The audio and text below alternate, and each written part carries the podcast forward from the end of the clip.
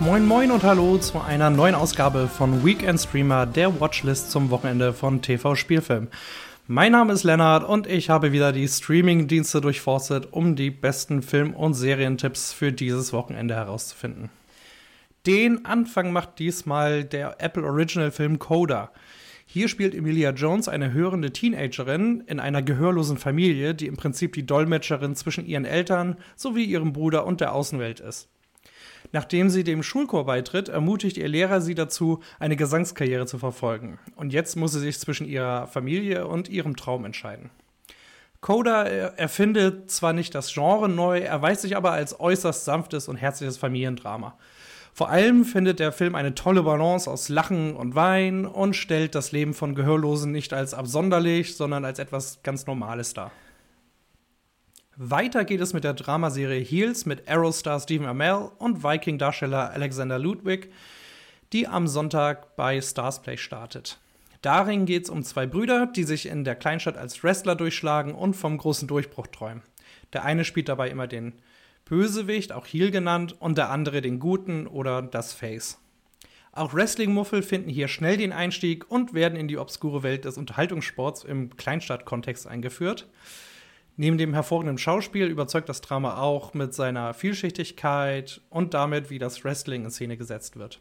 Starsplay empfängt ihr am komfortabelsten über den Amazon Channel mit aktiver Amazon Prime Mitgliedschaft oder über den Kanal auf der Apple TV Streaming Box. Nach der 14-tägigen Probephase kostet das Starsplay-Abo äh, 4,99 Euro im Monat und lässt sich jederzeit kündigen. Apropos Amazon, hier gibt es ab Sonntag den großartigen Action-Comedy-Klassiker Tremors mit Kevin Bacon, hierzulande auch unter dem bescheuerten Namen Im Land der Raketenwürmer bekannt. Wer den Film noch nicht kennt, ein kurzer Storyabriss. Zwei Brüder kommen in einem popligen Ort namens Perfection in der Wüste Nevadas an, ein herrlich ironischer Name übrigens, und müssen sich bald mit den wenigen Einheimischen gegen unterirdische Kreaturen erwehren, die einen nach den anderen abmurksen für mich gehört Tremors zu den witzigsten Komödien überhaupt und hat eines der waserdichtesten Drehbücher ja, aller Zeiten, würde ich sagen. Und dann hat der Film den komischsten Kameraschwenk der Kinogeschichte zu bieten. Also den kann ich wärmstens empfehlen. Jetzt machen wir einen Abstecher zu Sky Ticket, wo es nur noch bis Sonntag Motherless Brooklyn, die erst zweite Regiearbeit von Edward Norton nach 19 Jahren Pause vom Regiestuhl zu sehen gibt. Der Mix aus Mystery und Krimi spielt in einem vielleicht etwas zu schillernden New York der 50er Jahre und dreht sich um einen Privatdetektiv, gespielt von Norton, der unter dem Tourette-Syndrom leidet und den Mord an seinem Mentor und einzigen Freund aufklären will. Der Film hält allerlei Überraschung parat und hält den Zuschauer damit stets bei Stange. Neben dem grandios aufspielenden Norton ist auch der restliche Cast namhaft besetzt unter anderem mit Bruce Willis, der im Moment nur noch in furchtbaren Trash-Filmen zu sehen ist, und dem allseits beliebten Willem Dafoe, der meiner Ansicht nach weniger mit Abel Ferrara zusammenarbeiten sollte. Nochmal Sky Ticket und ein neuer Film mit dem Oscar-Preisträgern Denzel Washington und Rami Malek. In The Little Things spielen die beiden zwei Ermittler, die im Los Angeles der 90er einem Serienmörder auf der Spur sind Washington spielt einen alten Haudegen, der dem Morddezernat und LA eigentlich abgeschworen hat und den seine Vergangenheit einholt. Filmfans werden schnell merken, dass sich Regisseur John Lee Hancock sehr von Polizeithrillern wie Sieben oder Zodiac von David Fincher hat inspirieren lassen. Nichtsdestotrotz ist The Little Things, der frisch vom Kino zum Streaming gewandert ist, ein grundsolider Genre-Eintrag, aber halt wenig originell.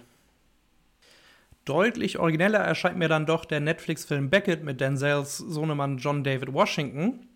Der spielt den amerikanischen Touristen Beckett, der mit seiner Freundin April, gespielt von Alicia Vikander, Urlaub in Griechenland macht.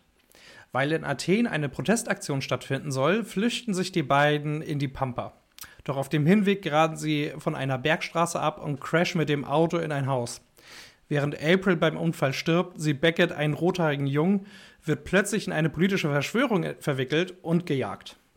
Der Film erinnert mich von seiner ruhigen Art her an Hitchcock-Klassiker, nimmt sich ein paar kleinere Auszeiten und hat einen exzellenten Soundtrack, der einem zuweilen die Haare zu Berge stehen lassen.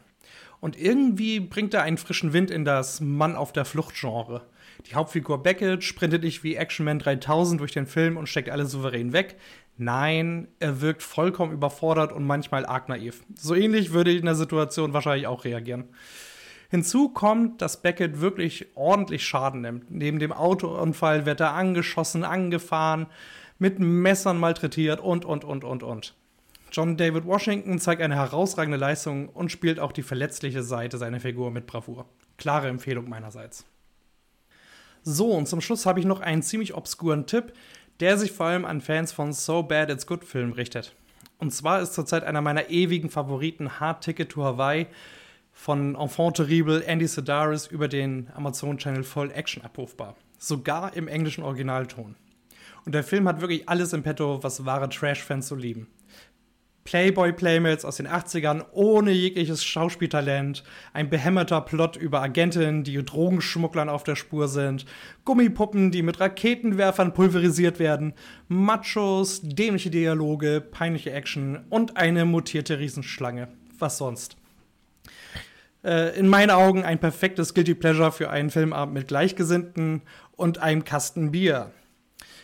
Wie Starsplay hat auch, Full, äh, hat auch der Full Action Channel eine 14-tägige Probephase und ist jederzeit kündbar.